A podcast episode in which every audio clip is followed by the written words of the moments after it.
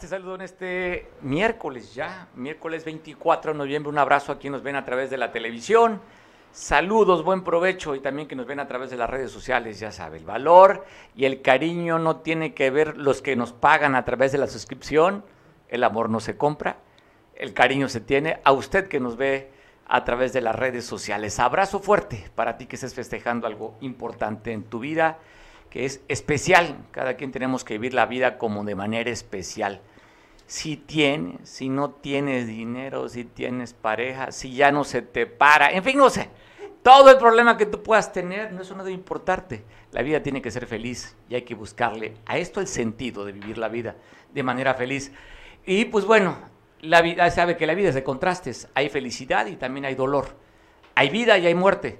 Y te cuento lo que sucedió el día de ayer a la entrada del kilómetro del 30 en la carretera libre que comunica Acapulco con la capital del estado en Chilpancingo, en la que dos vehículos se vieron involucrados en este accidente mortal. Estas personas que está viendo usted en este taxi azul, pues impactaron contra una camioneta Liberty, una Jeep Liberty. Eh, resultaron heridos, una pareja que conducía, que venían en el otro vehículo, fueron trasladados. Se alcanza a apreciar la Liberty en el fondo a, un lado del camión repartidor. Es el otro auto que se vio involucrado. Chocaron prácticamente de frente.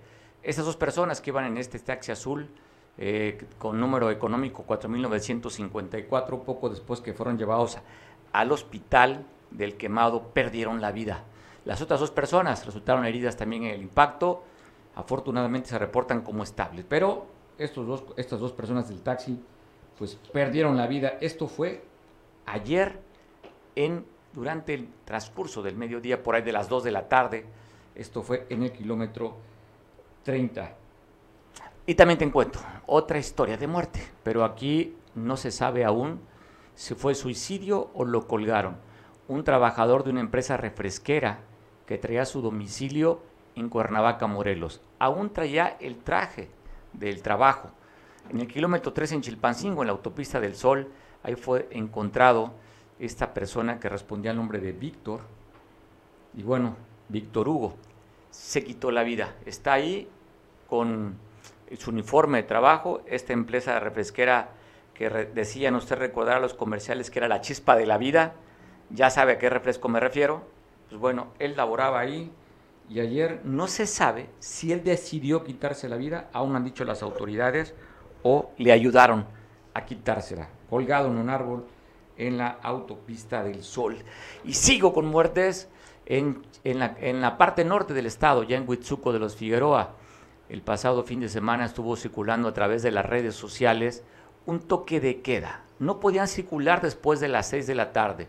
No hay fiestas, no hay reuniones, no pueden llevar a sus hijos al parque o al campo de fútbol después de las 6, porque en caso de que los vean en la calle, los asesinarían. El resultado fueron tres personas que ejecutaron este grupo delincuencial que al parecer tiene que ver justamente con este toque de queda. De acuerdo a los reportes familiares, tres jóvenes que salieron a buscar una cena, iban a cenar, los ejecutaron. Uno de ellos es un personaje que se dedicaba a la monta del ganado de reparo. Ayer le pasaron lista de presente a este joven que le arrebataron la vida el pasado fin de semana.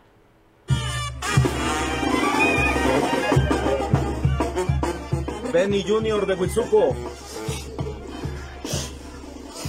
Benny de Huitzuco. Benny de Huitzuco. Benny de Huitzuco. Le damos un aplauso.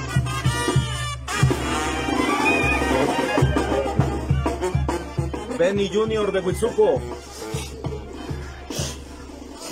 Benny de Huitzuco. Benny de Huitzuco. Benny de Huitzuco. Le damos un aplauso.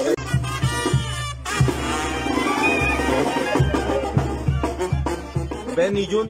Sigo en Huitzuco los Figueroa. Pues bueno, ya también asesinaron a un ingeniero que se dedicaba a trabajar en una empresa de televisión por cable él se transportaba o trasladaba en una camioneta tornado color rojo. Se habla que llegó un grupo armado y ahí arriba de su vehículo lo asesinaron. Esto fue el día de ayer, allá en, en Huitzuco. El ingeniero respondía al nombre de Iván, que le decía conducía esta camioneta roja que usted está viendo ahí en, la pantalla, ahí lo fueron a asesinar. Esto, pues así son las cosas de cómo están las la cosa caliente en el estado. Y ya sabe que de repente se calienta por zonas. Huitzuco está calientito. Usted recordará que ya anda un cartel que ha crecido en los últimos meses, el cartel de los tlacos.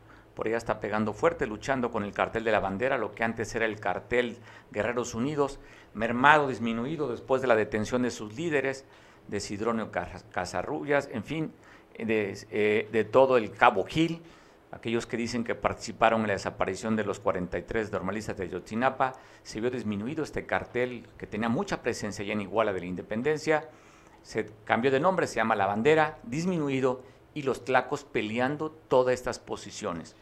Iguala, Huitzuco, en fin, Tepecuacuilco, son las zonas de influencia que están peleando.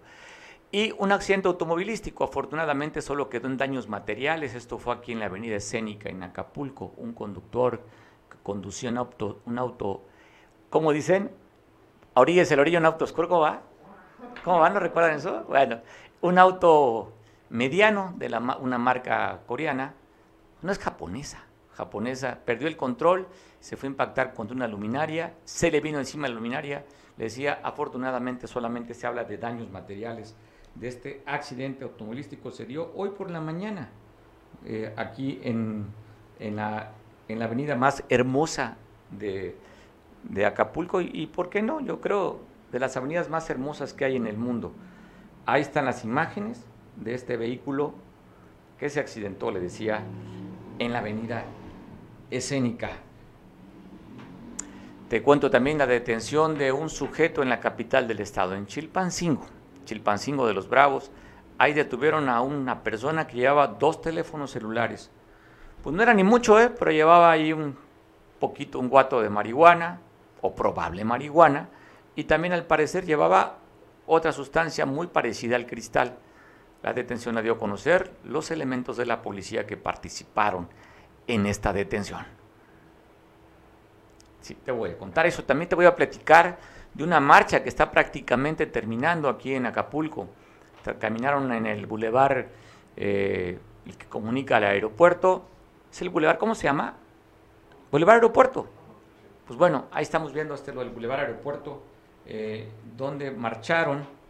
¿De qué trata? ¿Por qué marcharon? Pues bueno, están hablando de las personas desaparecidas.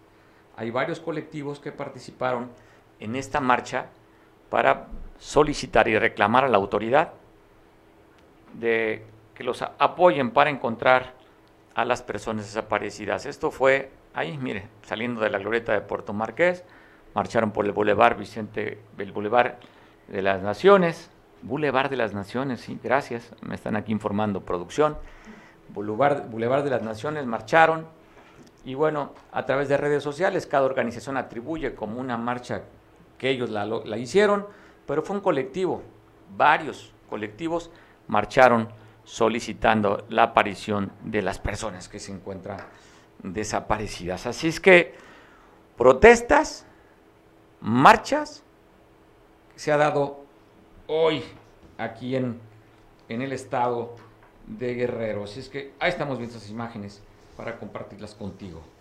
Y el día de ayer se celebró el Día de la Armada de México.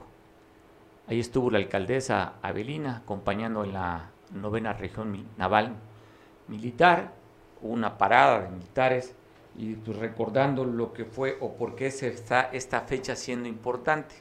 Se habla que en 1823 eh, se recuerda al capitán Pedro Solís de Baranda, quien fue el que llegó al último reducto de los españoles a claudicar para ser un país independiente. Así es que se recuerda este día como el Día de la Armada de México. Ahí vemos, le decía, elementos que también recibieron condecoraciones.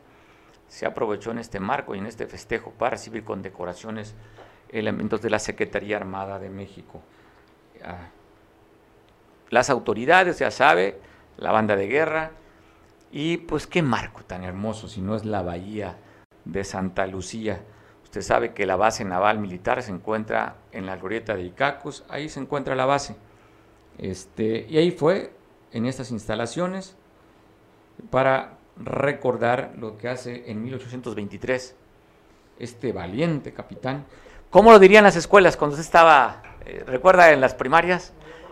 No, ¿cómo, cómo te exaltaban ¿no? el valor patriótico o histórico de algún prócer de la, de la independencia, revolución mexicana? Nuestro valiente capitán que dio, terminó con este reducto de españoles y me llama la atención sobre todo el nombre del capitán Pedro Sainz de la Baranda. Seguramente era algún pues, español también, con mucha ascendencia y con mucho cariño al país para lograr la independencia. Pues bueno, agradezco mucho que tengo a través de la vía Zoom al licenciado José Luis Gallegos, quien es uno de los tantos aspirantes a buscar la Fiscalía del Estado. La solicitud de inscripción, si no ahorita que me corrija este, nuestro invitado, se cerraría el día de mañana. Todavía, el día de hoy estamos viendo a través de las vías de redes sociales y noticias, se siguen inscribiendo para buscar ocupar esta este espacio vacío que dejará la renuncia con carácter irrevocable a partir del día 15 de noviembre. Un joven, Jorge Suriel, de Los Santos, y hoy se encuentra encargado de despacho, el vicefiscal. Es que platicaremos con José Luis Gallegos para que nos dé su punto de vista. Sobre todo, ¿por qué quiere ser fiscal del Estado? Un Estado tan convulsionado, donde aparece dentro de las 50 ciudades más peligrosas del mundo. Ahí tenemos, nada más muestra Acapulco y Chilpancingo, aparece en, esta, en este ranking de ciudades peligrosas, pero yo creo que la intención de quien quiera es el gran cariño que le tiene a Guerrero, porque de otra manera, ¿cómo te podrías explicar en una zona caliente como es Guerrero buscar ser fiscal? Agradezco mucho al licenciado José Luis Gallego. ¿Cómo estás, abogado? Buena tarde, te saludo. Muchas gracias, muy buenas eh, tardes ya, buenas tardes. Me llama mucho la pregunta, me llama mucho la atención la pregunta directa que haces. ¿Por qué quieres ser fiscal? Esa pregunta yo creo que nos la deberían decir a todos los que nos inscribimos y deberíamos dejar el motivo ahí este, eh, por escrito, porque la carta de intención no es suficiente desde mi punto de vista como la pregunta directa, ¿por qué quieres ser fiscal? Voy a ser muy, muy, este, muy claro. Yo tengo 38 años como de abogado litigante. He ocupado puestos de manera esporádica dentro de la función pública, pero yo soy abogado litigante y pertenezco a la sociedad civil organizada. Quiero demostrar que una dependencia pública tan desprestigiada como es la Fiscalía, antes Procuraduría, puede ser ejemplo de transparencia en el manejo del recurso público. Que cada peso que entre, todos los ciudadanos se enteren de cuánto entra y cuánto se gasta.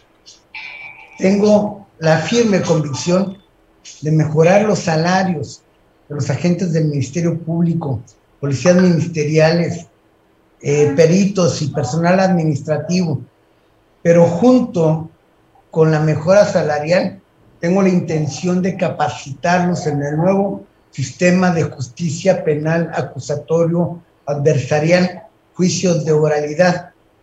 Y quisiera cumplir con un anhelo que todos los abogados tenemos, que las fiscalías, que todas las agencias del Ministerio Público tengan instalaciones dignas y que tengan el material suficiente para trabajar, que no anden comprando hojas o mandando a los abogados que van a presentar denuncias penales con un paquete de, hojas para poder imprimir sus denuncias penales. Entonces, ¿por qué quiero hacerlo? Dicen, como tú lo acabas de indicar, eh, es un lugar o es un puesto peligroso. Yo pienso que no. Yo pienso que la gente que va ahí lo puede hacer peligroso si hace acuerdos con gente que no debe de hacerlo. Yo no voy a eso, yo voy únicamente con la idea de transparentar una dependencia pública y hacerla una dependencia pública modelo, tratando de obligar a los demás a hacer lo mismo. Y esta es una forma de decirle gracias a esta ciudad de Acapulco y a este estado de Guerrero, que me han permitido desarrollarme como profesionista en el derecho. 38 años litigando, no son enchiladitas. Y he visto lo que no le gusta a la gente. O sea, ¿has estado, oye, ¿has estado del otro lado, de las víctimas también?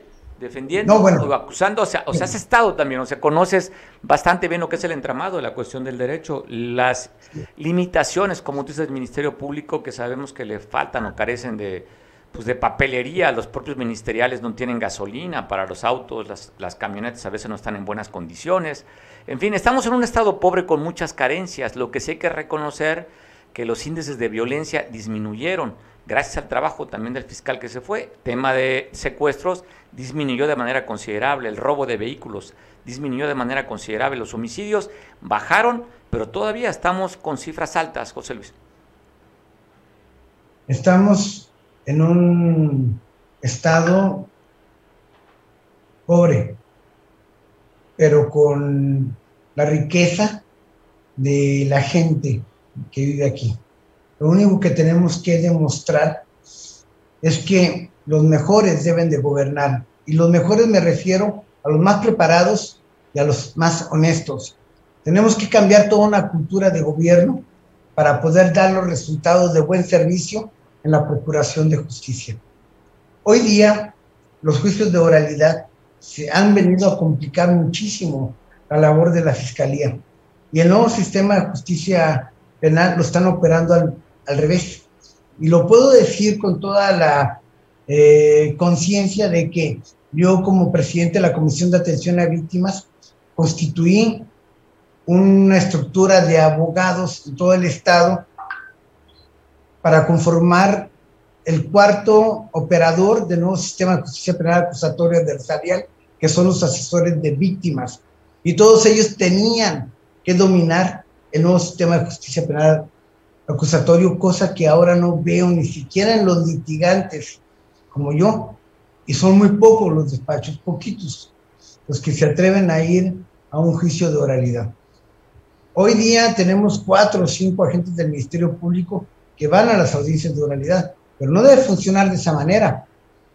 No debe funcionar. El nuevo sistema de justicia penal acusatorio señala que de 100 denuncias, 90 se tienen que arreglar a través de la conciliación y de los acuerdos reparatorios y únicamente judicializar 10. Y ahorita lo tenemos al revés, como dijeron, al revés volteado, como dice uno de mis preferidos de la televisión.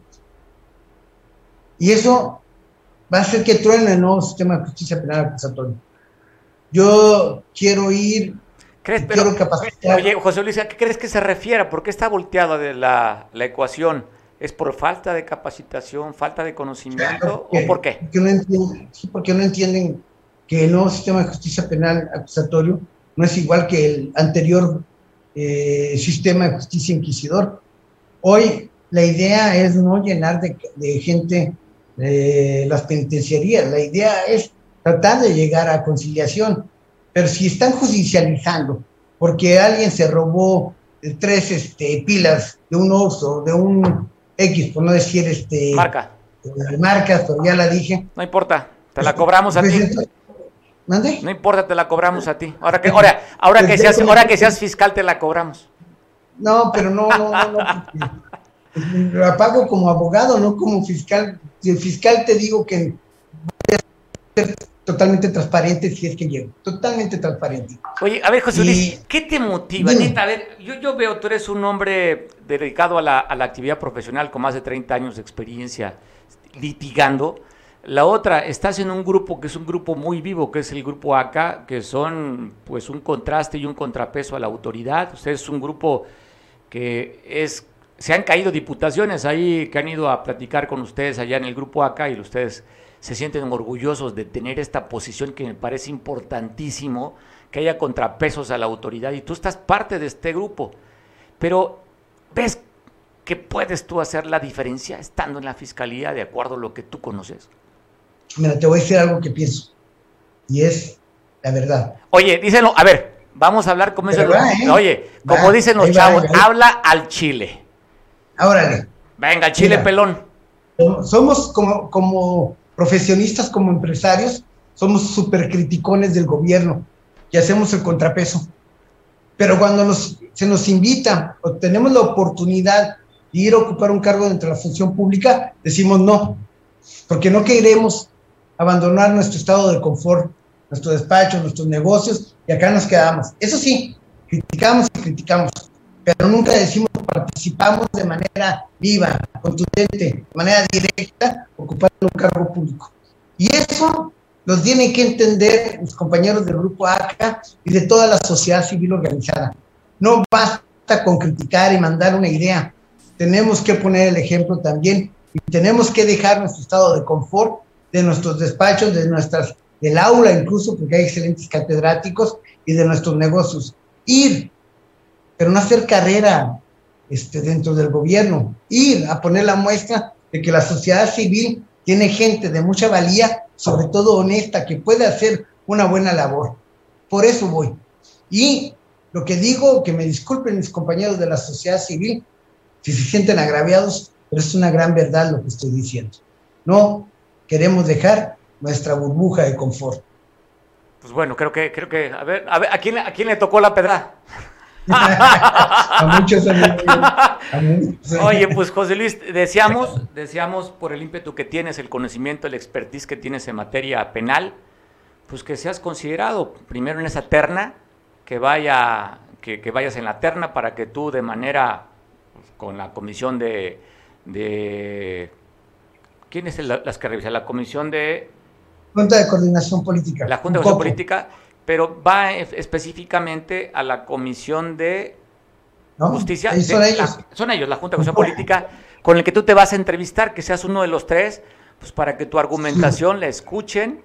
Y yo creo que sin duda tendrás el respaldo de tus compañeros del grupo ACA, como tú dices, criticamos, levanto la mano, pero no queremos estar de qué lado. Qué bueno que tú quieras, desde tu parte crítica, estar diciendo, critico, pero me pongo en acción. Sí, para mí el hecho de participar es poner el ejemplo dentro de la sociedad civil. Yo, yo estoy haciendo todo lo posible por eh, pasar el primer filtro. El primer filtro se cierra cuando la Jucopo hace una lista de 10. Actualmente creo que somos 16 los que nos hemos inscrito. Oye, más los que se acumulen, como los pronósticos, ¿eh? el melate, No, no, la bolsa acumulada. que no creo que. Ya se, mañana es el último día, mañana se cierra. No creo que haya muchos. Entonces, se hace la, lista de 10, se le manda a la gobernadora.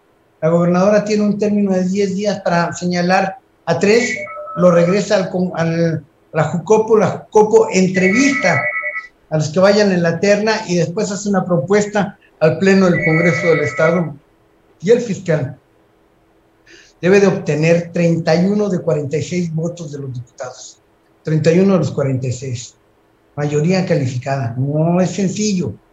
No es sencillo. Y para eso, pues tienes que cabildear con los diputados, tienes que ir a hablar y decir tu sentir, tu pensar, tu plan de trabajo. De otra manera, no pasas.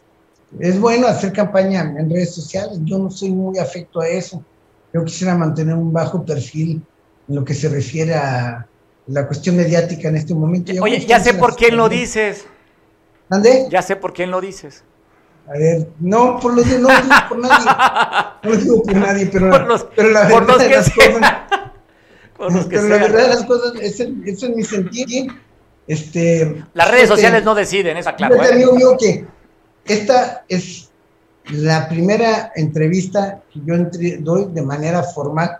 Eh, me entrevistaron también cuando me inscribí en el congreso ahí de pasanda, de refilón, pero esa es la primera en- entrevista que yo doy. Al rato voy a estar en otros programas de radio, hoy y mañana, pero esta es la primera. Usted- gracias. Oye, pues oye, pues yo, gracias por Dios, soy el primerizo contigo.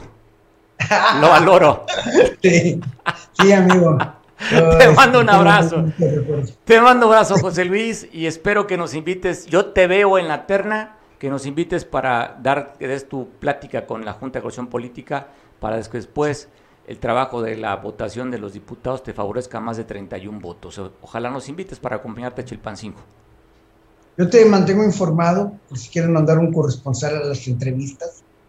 A mí me encantaría que las entrevistas fueran públicas, o sea, que se hicieran a través de los medios de comunicación, para que los interesados, la gente, todos, que eh, deberían estar interesados en este tema de la designación de fiscal, pudieran evaluar eh, la capacidad, el conocimiento, la personalidad, todo lo que tiene consigo la designación de un fiscal.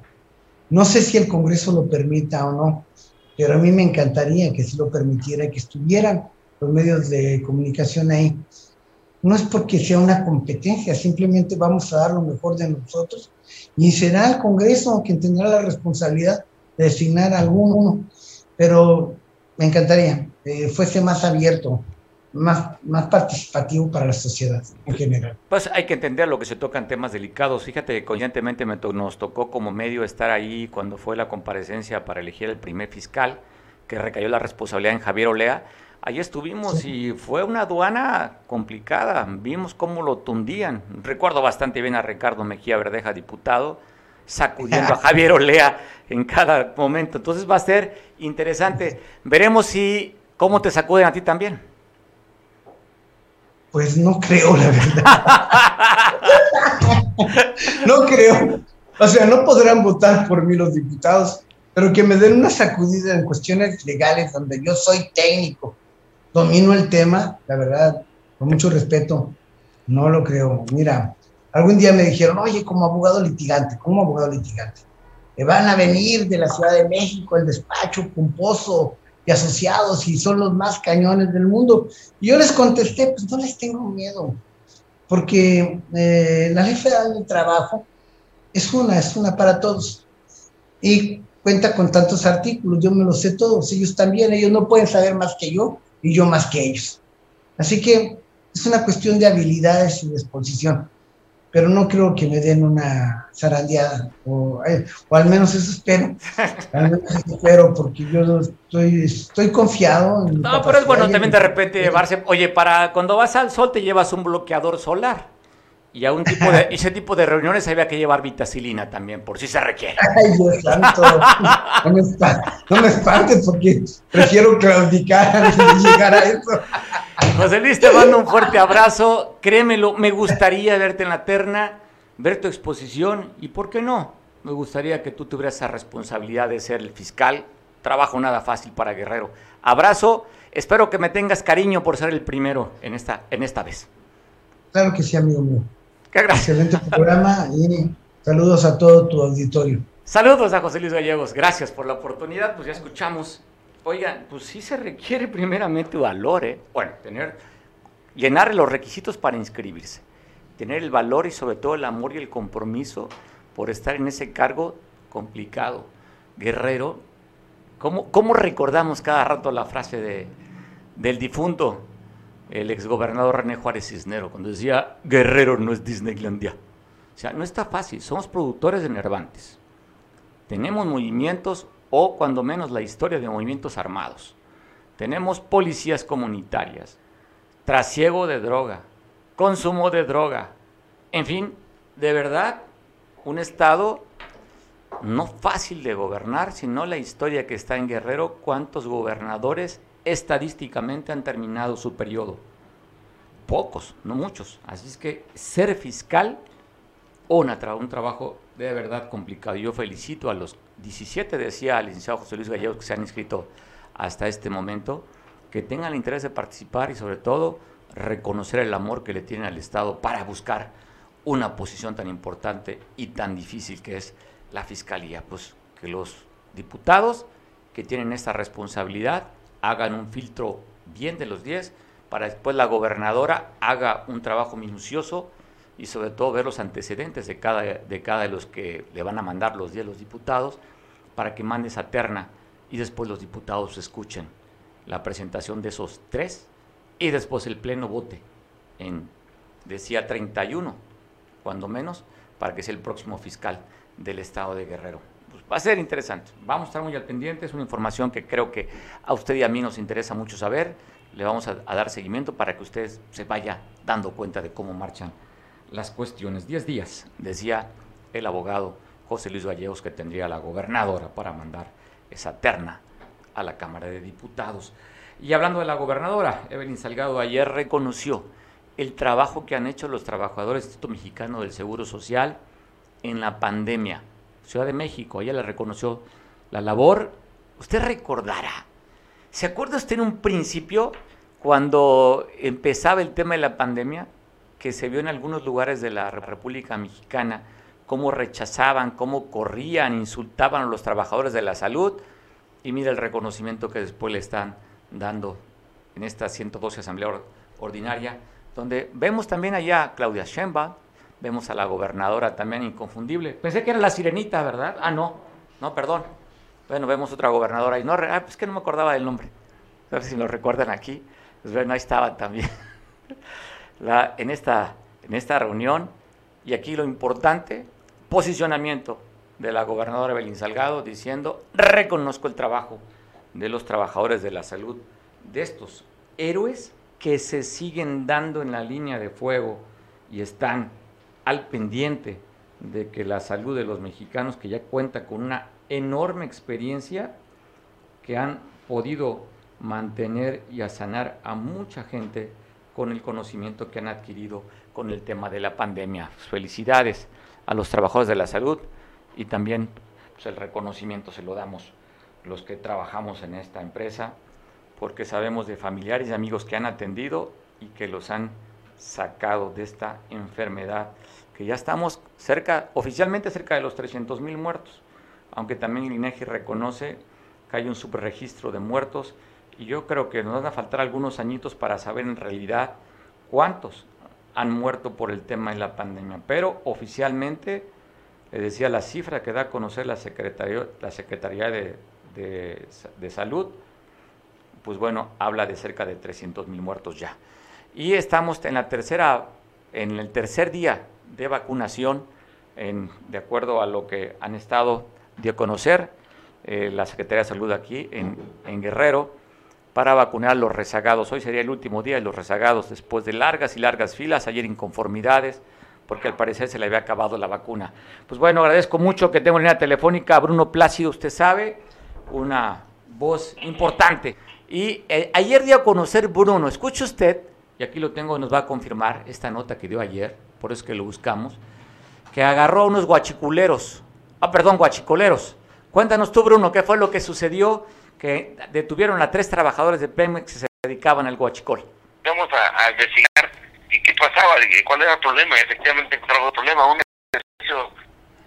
a nivel nacional que así viene y el otro es que la, que la venta de gasolina este, barata sobre la carretera y el asunto de la del, del, y nos a investigar y resulta que encontramos traileros que traen droga para pues, drogarse y llegar y aguantar a manejar encontramos que nos denunciaban que esos y, y, de eh, tenían su cota en cada carretera y encontramos que efectivamente los piperos de gasolina también extorsionaban a este, al dueño de la gasolinera, pero de partida lo más delicado es que parte desde Pemex, o sea, es un robo a la nación. Entonces acudimos a proceder a, detenerlo y ya con esa detención ya nos dieron datos de quienes venden gasolina desde, desde, desde Pemex y todo el proceso. Incluso ya recibimos los videos que declaran. Hicimos esto porque luego lo primero que hace el gobierno para justificarse que, que no es cierto, que nosotros somos fuera de la ley. Pero bueno, estamos contribuyendo para la tranquilidad de la sociedad, una parte del Estado. Oye, Bruno, de los tres detenidos, ¿cómo era el modus operandi? ¿Cómo es que robaban la gasolina esos trabajadores de Pemex? ¿Qué te dijeron? Ellos, ellos en su declaración dicen que desde Pemex le dan eh, cierto litro de gasolina y al, al, patrón le ciertan otra, otra mínima parte, completan 500 litros de gasolina diario por pipa. O sea, una cuenta que casi al, al mes sale 10 mil pesos, una 10 de, este, de gasolina, pero la suma de pipas que no es más son la Costa Chica, sino son todas las zonas del estado de Guerrero lo que se obtienen o lo que roban a, a diarios. Oye, pero aquí... Hacemos una investigación, estamos trabajando en investigación para ver cuántas pipas se mueven en toda la zona del Estado. Entonces, imagínense 500 litros diarios y vamos a dar números y ver lo que es el robo espantoso que se da, como si hubiera un robo de hormiga, pero nadie ve de lo que viene en Pemex. Entonces, esa es la situación que estamos viviendo en, en el Estado. Oye, Bruno, eh, a ver, platica, me dices tú que son 500 litros por pipa. Participaron, de acuerdo a la detención, la investigación que tienen ustedes, a tres personas fueron los que les incautaron esto. Pero ¿a quién le roban? ¿Al que le entregan la gasolina o a quién le roban? Le ¿Cómo? roban, le roban apenas más litros y, y al dueño de la gasolina le roban un, un poco, nomás complementar lo que hizo el de gasolina. Ok, Le entonces, roban oye, más a Pemex. El robo es a la nación, es es a Pemex. es a Pemex. Bueno, qué interesante. Qué interesante. Oye, las investigaciones te hablan más o menos, sin que nos des detalle, ¿hay más involucrado de los tres detenidos? Eh, los delicados grandes están en Pemex, o sea, que ya dieron este nombre y apodo. Y pues nosotros estamos esperando que la autoridad este, eh, nos diga, porque si no, su lentitud le hace que los problemas eh, se hacen, o ahora nos van a presionar que liberemos a la gente por términos de horas, pero nadie nos ha notificado qué hacer y la ruta legal. Nadie nos ha hablado, aunque es un robo la nación, parece que nadie ve, nadie escucha. Son a las 2 de la tarde y nadie nos ha notificado para los términos legales de estos detenidos. A- Aunque lo que aquí lo, que urge es la detención de los que están de depende, de ahí partimos. Por lo demás, porque estos son piones, es- lo hacen por necesidad. Pero lo que lo, lo, lo que roban, 500 litros diarios desde el Pemex, y cuántas pipas se comen en todo el estado, zona caliente, montaña, Costa Chica, Río Centro, o sea, está hablando de un buen número de robos diarios en Pemex. Y eso es un asunto delicado y es un tema nacional. Bruno, ahora cuéntanos cómo fue la detención, el lugar, el- la hora, ¿dónde detuvieron estos tres, estas tres trabajadores de Bueno, Pemex? Fue durante la noche la operación, llegaron a- a- en camino, lo perseguimos, estuvimos primero vigilando, entregaban gasolina, eh, tenemos video cómo descargan gasolinas y, y todo, y ya fue que se procedió a detenerlo, ya que teníamos todos los elementos necesarios.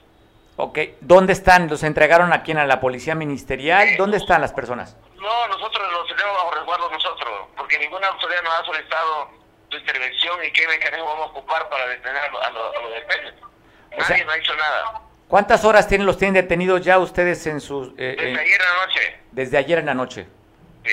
No ha aparecido ni abogados ni nada para intentar. No, nada, Nadie. simplemente al rato ya conozco cómo funcionan, de que al rato van a creer que lo liberemos porque los términos y todo. Pero aquí el tema es qué hacemos ante el robo a la nación. O sea, esa es la, la pregunta que nos hacemos. Oye, ¿los detuvieron con vehículos o nada más están las- los tres los tres No, trabajadores? la pipa, encontramos una, cada uno le encontramos medicamentos de droga y dinero por separado de diferentes lados. Se supone que viene el dinero y lo entrega porque encontramos dineros y todo. La verdad es que eso solo vamos a poner en función de las autoridades cuando ya estemos haciendo algunos mecanismos de, de, de este proceso, ¿no? Oye, oye, otra pregunta, ¿las pipas son de Pemex o son pi- pipas de algunos particulares que traen No, para son pipas, son pipas particulares. son pipas particulares? Pues bueno, va a ser interesante también que aparezca el dueño, ¿no? De los de los de los trailers, de las pipas para saber pues si sabía si sus trabajadores estaban guachicoleando y pues va a ser interesante, Bruno. Oye, pues te felicito. Oye, hay dueños que saben lo que pasa, pero por temor se callan, porque eso es una red muy muy grande y que, bueno, se habla de autoridad del camino, eh, lo que le dan mocha- mochadas, se habla de premios, o sea, no es un asunto tan sencillo, ¿eh? Por eso la gente está temor. La gente sabe muchas cosas, pero por temor no denuncia o no dicen, prefieren vivir a como va el día, ¿no? Oye, pues te felicito, Bruno. Tu labor importante que tienes con temas de seguridad que has contenido mucho de la violencia, la presencia donde están ustedes disminuyó de manera considerable el tema de la seguridad y eso habla pues de que ustedes están cuidándonos. Te mando un abrazo, Bruno. Gracias. Pues bueno, ahí está el dato. Dato que dice que habla son 500 litros por pipa que se están robando a la multiplíquelo, ¿cuánto está más de veintitantos pesos el litro, no? Está entonces 500 por 20, ¿cuánto sería por pipa al día? De acuerdo a los datos que está diciendo, que son tres, tres pipas que les encontraron dinero, aparte que les encontraron, pues me imagino que el famoso perico, el chocho que se dan, para, manejan de noche para aguantar, pero no se dijo él, ¿verdad? Que le habían encontrado droga, hay una drogas ahí sintéticas pues para no dormirse, aparte de la cafeína o, la, esta bebida que tiene mucho azúcar, esta bebida de cola que toman para no dormir, pues se toman algunas cosas que los estimulan para no cansarse. Pues ahí, a ver qué sucede, me parece interesante, ¿eh? Muy interesante ver si la autoridad le da, le da continuidad a la investigación que hizo la Policía Comunitaria de Lopoe, como usted estaba escuchando a Bruno Plácido. Oiga, en la mañanera me parece interesante lo que dijo el presidente Andrés Manuel. Usted sabe lo caliente que está Zacatecas, este estado en el centro del país, en el que ganó Morena, gobernando David Monreal, hermano de Ricardo Monreal, uno de los candidatos a la presidencia por parte de Morena, los tres candidatos, el senador Ricardo Monreal, presidente de la Junta de Acción Política de la Cámara de Senadores, su hermano David, pues bueno, hizo declaraciones que los estados vecinos les están echando los cuerpos para allá. Hace unos días, en el marco de la visita del presidente Andrés Manuel a Estados Unidos, aparecieron 10 cuerpos colgados. Bueno, se siguen sumando. Ahora colgaron 8 cuerpos, de uno inclusive de ellos, una mujer. Fue colgada en el municipio de Fresnillo, Zacatecas. Fresnillo, donde son justamente los Monreal. En esta ciudad que está al norte de Zacatecas, rumbo a la carretera que comunica a Durango, muy cerca ahí de el aeropuerto de Calera, donde por cierto en Calera está una planta enorme de, de, la cerveza esa que se vende mucho en México, la que se ponen los, los reyes en la cabeza. Ah, ya, ahí está una planta enorme de esta cervecería. Ahí muy cerquita de Calera está el municipio de Fresnillo, Zacatecas, donde presentaron estos cuerpos, ocho cuerpos. Uno de ellos le decía a una mujer.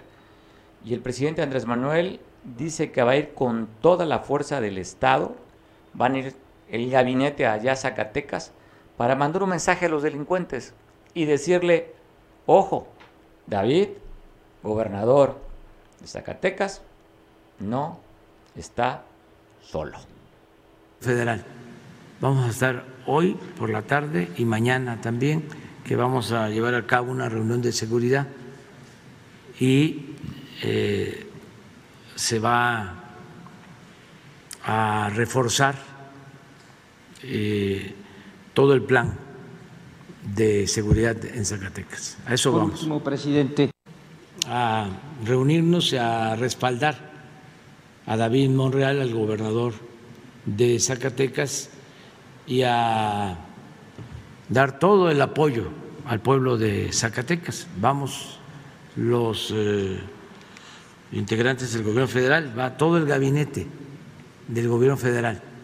Vamos a estar hoy por la tarde y mañana también, que vamos a llevar a cabo una reunión de seguridad y eh, se va a reforzar eh, todo el plan de seguridad en Zacatecas. A eso vamos. Pues bueno, vamos a ver el resultado que da de esta de esta mensaje de fuerza y el Estado pues tiene que actuar de una forma de mostrar el, músculo del Estado, lo que va a hacer el presidente de la República.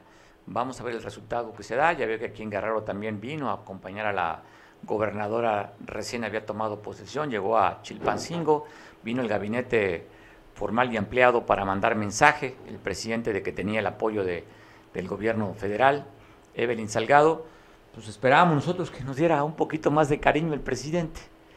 Nos avisó, nos dio, nos dio ese comunicado que iban a entrar más de 2 mil millones de pesos para hacer carreteras en las comunidades y pues otro anuncio, pues nos quedamos con ganas de algún anuncio mayor.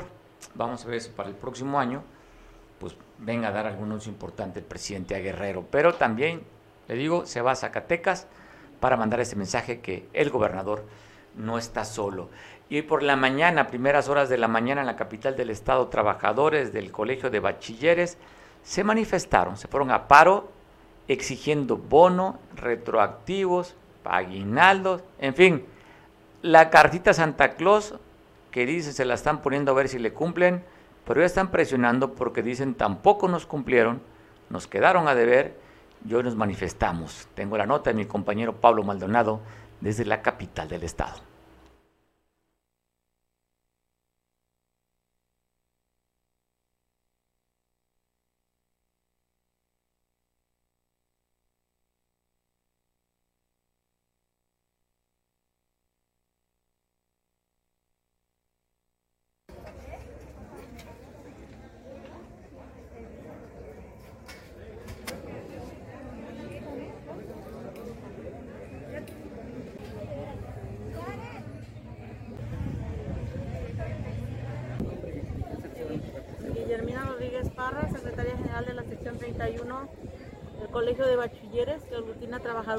Administrativos en todo el estado. El, motivo de esta movilización. Pues mire, lamentablemente tuvimos que tomar esta decisión como comité sindical porque pues vemos más bien no vemos respuestas a nuestros a nuestros planteamientos que son contractuales que son prestaciones que se tienen que cumplir en tiempo y forma y que desde la llegada de este director general pues nada más nos dice que no hay recursos, que no hay y este pues están siendo afectados los derechos de los trabajadores y pues para eso estamos, para luchar y no vamos a permitir que la transgresión de estos derechos. ¿Qué adeudos tienen con, esta, con este sector? Eh, hemos presentado una agenda con las principales demandas que pueden ustedes ver ahí, una de ellas es eh, que no se nos ha aplicado un incremento adicional. Es una política salarial que autoriza el gobierno este, federal, porque como ustedes saben, nosotros somos un organismo público descentralizado y lo que autoriza la federación nos corresponde. Ese recurso ya está y no se ha aplicado, es con retroactivo al primero de febrero. Eh, directo al salario y a prestaciones y eso no lo tenemos y estamos exigiendo que se cumpla. También este, estamos Agradezco mucho que me tome la llamada para darle continuidad a la nota. Usted recordará que hace unos días se habían organizado asociaciones de civiles y, sociedad civil para tratar de levantar a estos estudiantes del movimiento del kiosco que un día sábado pues, reventaron y rompieron la circulación durante varias horas creando un caos, usted lo recordará en el puente, eh, y de ahí se organizaron para platicar con ellos y decirle, oiga, pues desalojen ese momento se dio uno de, los, de las voces de este movimiento para quitar a estos estudiantes que siguen todavía ocupando la, la glorieta de la Diana, pues fue Gustavo Telis. Aquel momento recuerdo que fue, llegaron, platicaron con ellos, acordaron, agendaron una reunión a las 24 horas el día siguiente, después se las pospusieron o se la postregaron para en la tarde y hasta el momento pues ahí se quedó para darle continuidad cómo van, las pláticas, los acuerdos, las negociaciones. Tengo en línea telefónica a Gustavo Telis para que me cuente cómo va el tema de tratar de convencer a esos estudiantes que desalojen este lugar que están violentando la ley. Te saludo, Gustavo. Hola Mario, buenas tardes. También saludo con mucho gusto a todo tu auditorio. Te agradezco mucho la oportunidad de, comunicarme con tu importante medio. Mira Mario, eh, quiero que quiero aclarar principio jamás fue la intención desalojarlos, porque además, y eso queda claro porque no fuimos un contingente, fuimos solamente un, pequeño grupo de ciudadanos en el que se incorporaron algunos eh, dirigentes del transporte público. Y, y, este y fue simplemente tener un encuentro, un diálogo, expresarnos de viva voz por qué razón como ciudadanos estamos molestos, estamos preocupados que siga ese bloqueo en la Diana. Y así fuimos recibidos, fuimos recibidos con respeto también de parte de la maestra Margarita y los jóvenes que están en, bloque, en, plantón ahí en, el, en la costera Miguel Alemán a la altura de la Diana Cazadora y sus familiares, así lo entiendo. Entonces, tuvimos un, un, diálogo, nos explicaron sus motivos, sus razones, también expresamos nuestras razones y motivos por el cual no tenemos los acapulqueños por qué pagar las consecuencias de un, de un bloqueo en una avenida tan importante que causa mal aspecto, causa inseguridad, causa este, eh, una imagen deplorable, causa ingobernabilidad incluso, pues porque pareciera que no hay autoridades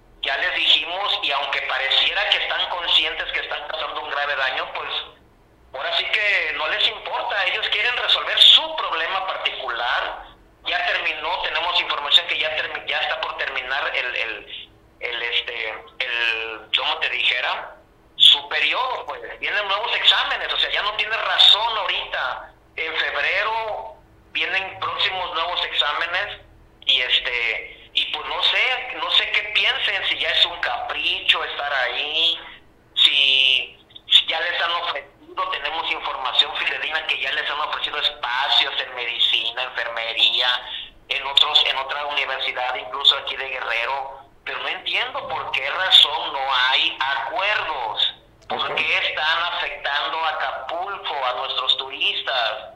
Esas quisiera yo que hablaran, que tú incluso los entrevistaras y dijeran ya sus razones y motivos por qué no se quitan si ya les han ofrecido, o qué esperan que los desaloje violentamente a la policía para acusar a derechos humanos o para hacerse los mártires.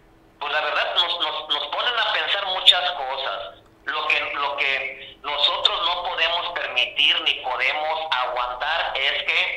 que en estas próximas fechas siga el plantón, siga afectando, causando mal aspecto.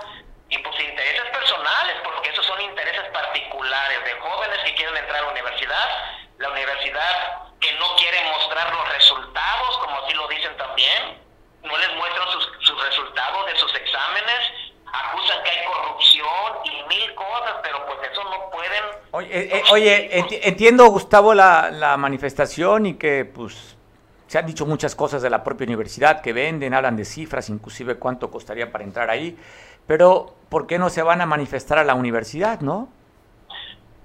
si la universidad se la hizo, pues allá que se la paguen ellos. Es correcto,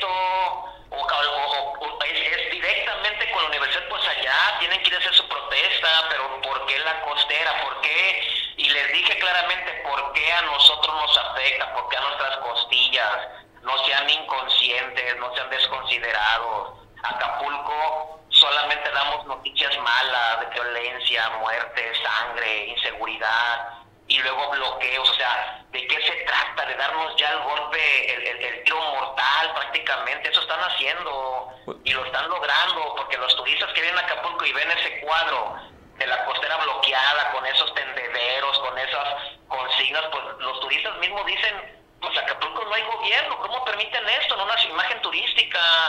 Eso, eso que las autoridades le den vueltas al asunto y la gente ya se esté acostumbrando a ver, así como nos acostumbraron un tiempo a ver el kiosco, el kiosco del Zócalo que tanto hoy reclaman que el, kiosco siempre estaba oloroso a orines, siempre había huelgas de hambre, siempre había protestas del grupo del kiosco. Eso, eso, para eso era el kiosco, era dormitorio, era motel de indigentes. Y hoy, hoy quieren convertir a la Diana, ya convirtieron también un rato frente, allá en la costera, en el camellón de, de Galerías Plaza donde era la gran plaza. Luego en el Asta Bandera también, el Asta Bandera, nuestra ventana ecológica también es zona para, para plantarse, hacer su baño, estar ahí viviendo. Y ahora la Diana, pues digo, este, al rato otro le va a gustar y se van a ir a plantar al centro de convenciones y van a bloquear la, la glorita del centro de convenciones. Eso no puede ser, Mario. Los problemas si lo tienen con la universidad, pues con la universidad. Pero los acapulqueños y no hay una sola expresión que sea consciente y que diga que están bien, que están en su derecho de bloquear la, la vía más importante de Acapulco, como es la costa bueno, Pues estaremos al pendiente, Gustavo, tenemos que despedirnos, seguiremos platicando contigo a ver qué sucedió, qué ha pasado, lo que sí reconocer que después de lo que ustedes hicieron, ya no han bloqueado la costera como lo hacían regularmente los fines de semana. Algo consiguieron, ya no están bloqueando, simplemente sí están pues no permitiendo utilizar la rotonda, como dicen los españoles. Te mando un abrazo, Gustavo. Abrazo para ti, Mario. Muchas gracias. Buenas tardes. Pues bueno, buena tarde. Pues quedamos todavía con algún asunto de información. Eh, en Atoyac, ayer sana y salva se regresó una señora en la que habían emitido una alerta, una alerta alba. Reinaldo Hernández eh, Saldaña, los familiares le habían reportado como desaparecida. El día de ayer regresó sana y salva a su casa. Tengo imágenes, si esas las cuando se manifestaron en la, en la Y, ahí en la desviación de la carretera federal que comunica a, Acapulco con Cihuatanejo, en Atoyac. Ahí se manifestaron familiares, pero el día de ayer, a través de las redes sociales, primero tengo, ahí le pasamos la imagen de la fiscalía, en el que dice localizada, y también en las páginas de la familia Mesino, quienes son ellos representantes de la OX, subieron a, a su perfil la, la imagen y también lo que decía una de las hijas que había regresado sana y salva a su mamá. De las condiciones, pues nos dijeron qué fue lo que sucedió, lo importante es que está con su familia. Pues bueno, me despido ya. Terminando un poquito después de las 3, te voy a dejar, si estás viendo por televisión, quédate para que te enteres qué ha pasado, qué ha sucedido en San Marcos, la Puerta de Oro de la Costa Chica, ya la entrada. Mando un saludo a quienes nos ven por televisión y por redes sociales, ya sabes, te mandamos también fuerte abrazo a ti, sí a ti, aunque te voltees a ti que te estoy viendo, a ti te mando un saludo. Abrazo fuerte, te veo mañana en punto de las 2. Hasta mañana.